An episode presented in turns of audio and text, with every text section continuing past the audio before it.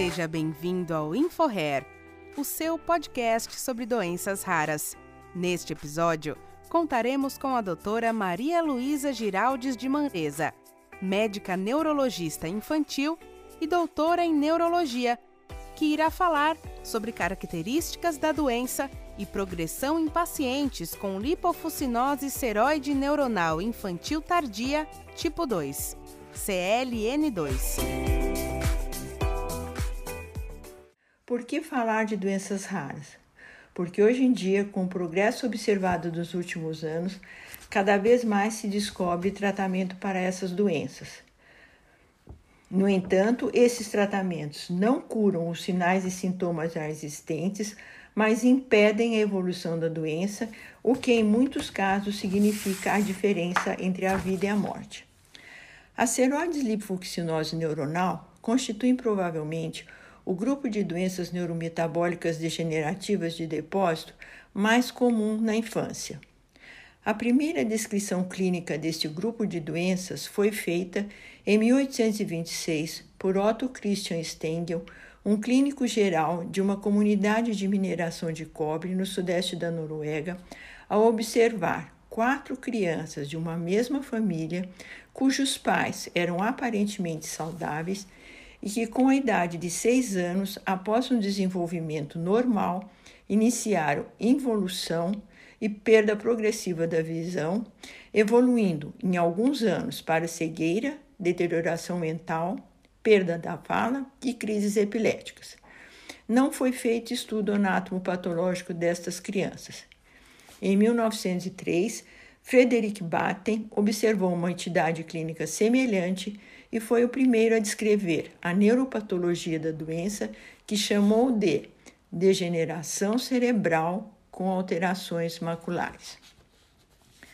A seroide lipofuccinose neuronal constitui um grupo de doenças neurodegenerativas hereditárias de armazenamento lisosomal e representa a causa mais comum de demência em crianças. Considerada uma doença rara, a sua incidência é de 1 para 67 mil nascidos vivos na Itália e Alemanha e 1 para 14 mil na Islândia. A prevalência é de 1 para 1 milhão de pessoas, mas que em algumas regiões, como os países escandinavos, chega a 1 para 100 mil. Tradicionalmente, as seroides lipoxinose neuronal eram classificadas de acordo com a idade de início da doença em congênita, infantil, infantil tardia, juvenil, adulta, ou então algumas vezes classificadas de acordo com os nomes dos autores que, descreve, que as descreveram, como Bichowski Jansen, Batten, Spielmeyer, Vogt e assim por diante.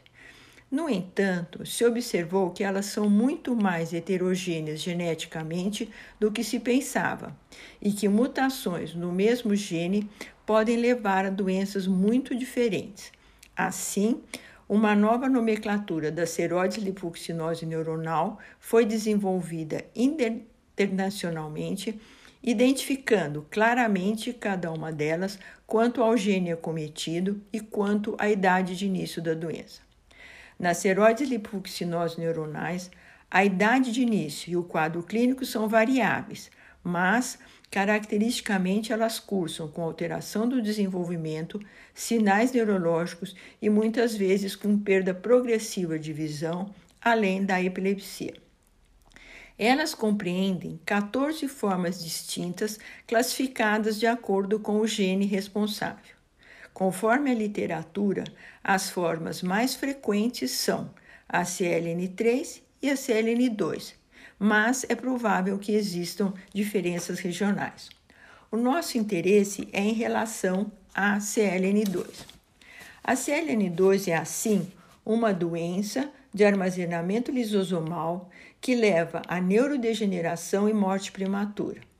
Foi demonstrado que a atividade da enzima lisosomal tripeptidilpeptidase 1, a TPP1, TPP1, está ausente nos lisosomas de fibroblastos de pacientes com CLN2.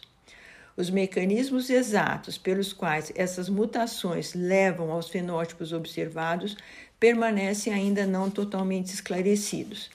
Estes incluem acúmulo de material de armazenamento autofluorescente, a lipoxina, autofagia desregulada, bem como uma ativação glial significativa e progressiva e morte neuronal dentro do sistema nervoso.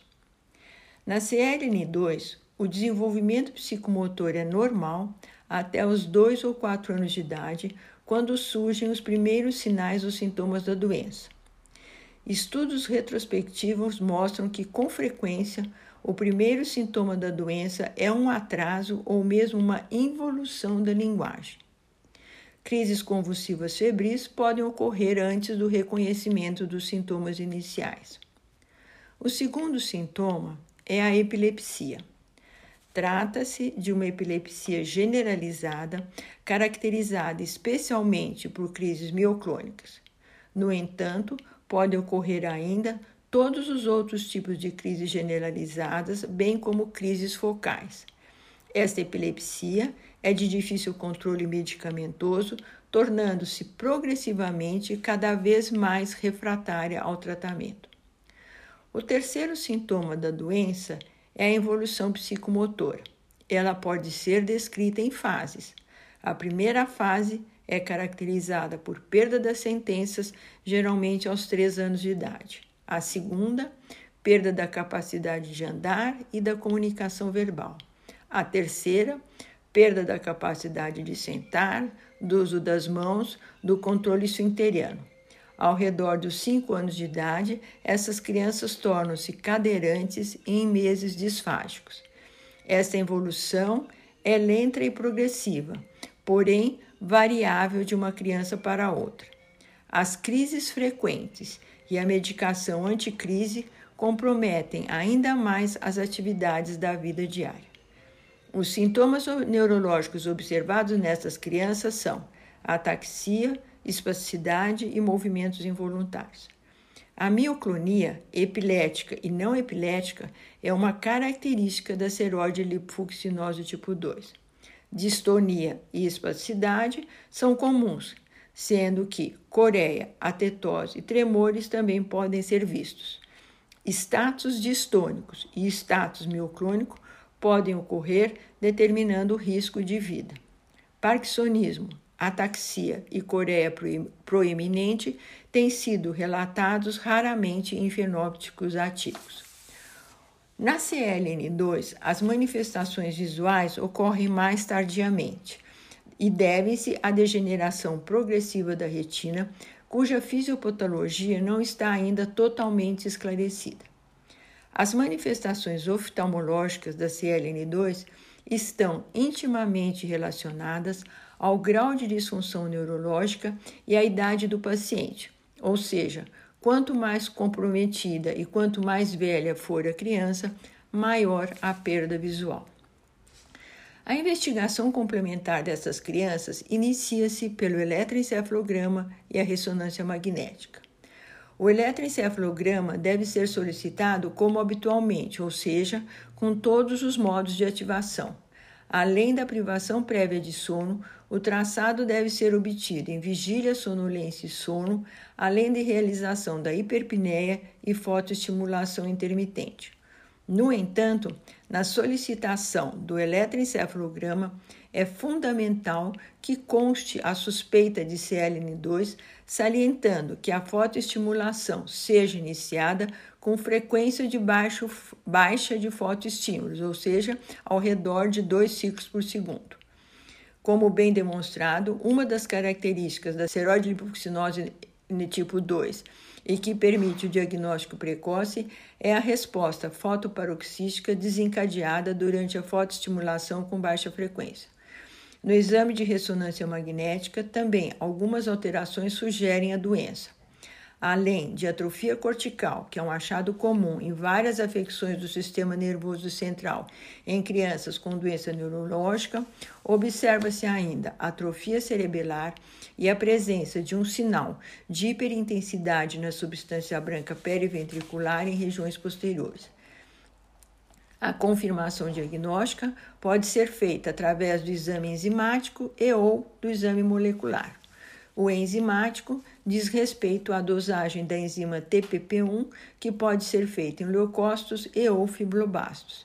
No exame molecular, o achado da mutação em homozigose do gene CLN2. O tratamento da CLN2, além do sintomático, pode-se atualmente realizar o tratamento etiológico, que consiste na reposição da enzima faltante a TPP1 Trata-se de uma enzima produzida por engenharia genética alfa-serliponase, nome comercial Brineura, que é introduzida por via intracérebro ventricular através de uma câmara de Omaia, na dose fixa de 300 mg a cada duas semanas. Com esse tratamento, observa-se que a doença ah, para com estabilização dos sintomas. Obrigada por acompanhar o InfoRare. Continue nos seguindo para mais novidades.